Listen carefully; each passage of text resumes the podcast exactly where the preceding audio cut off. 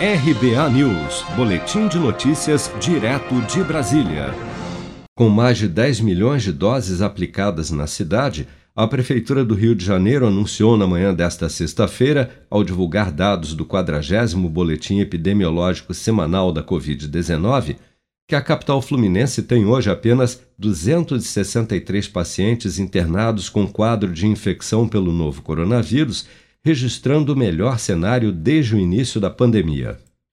Para o secretário municipal de saúde, Daniel Sorans, após sete semanas com baixos números de óbitos e casos graves, e também poucos casos leves com baixa taxa de transmissão e de internações, já é seguro afirmar que a Covid-19 está controlada na cidade e que é hora de se dar atenção a outras doenças que foram negligenciadas durante a pandemia.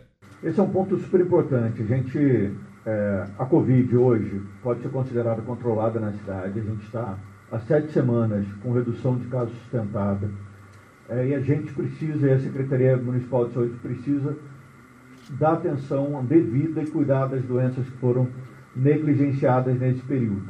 Então a gente vai começar uma nova fase de vacinação para doenças que não foram priorizadas no período da Covid-19. Então a gente passou um tempo muito grande, com toda a força de trabalho da saúde, com todas as pessoas focadas da Covid, como tem que ser em qualquer pandemia, mas agora a gente inicia uma nova fase, não só o Rio de Janeiro, mas o Brasil todo, é, inicia a campanha de multivacinação.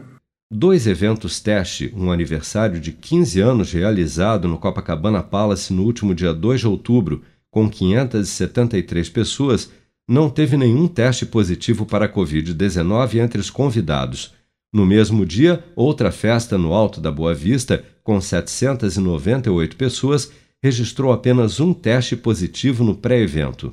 Devido ao baixo número de casos nestes eventos teste, assim como em jogos de futebol realizados na cidade nos últimos dias, o prefeito Eduardo Paes dispensou a obrigatoriedade dos testes para aqueles que estão com esquema vacinal completo nos próximos eventos. É importante explicar a decisão de ontem né, de a gente parar de exigir a testagem para todos.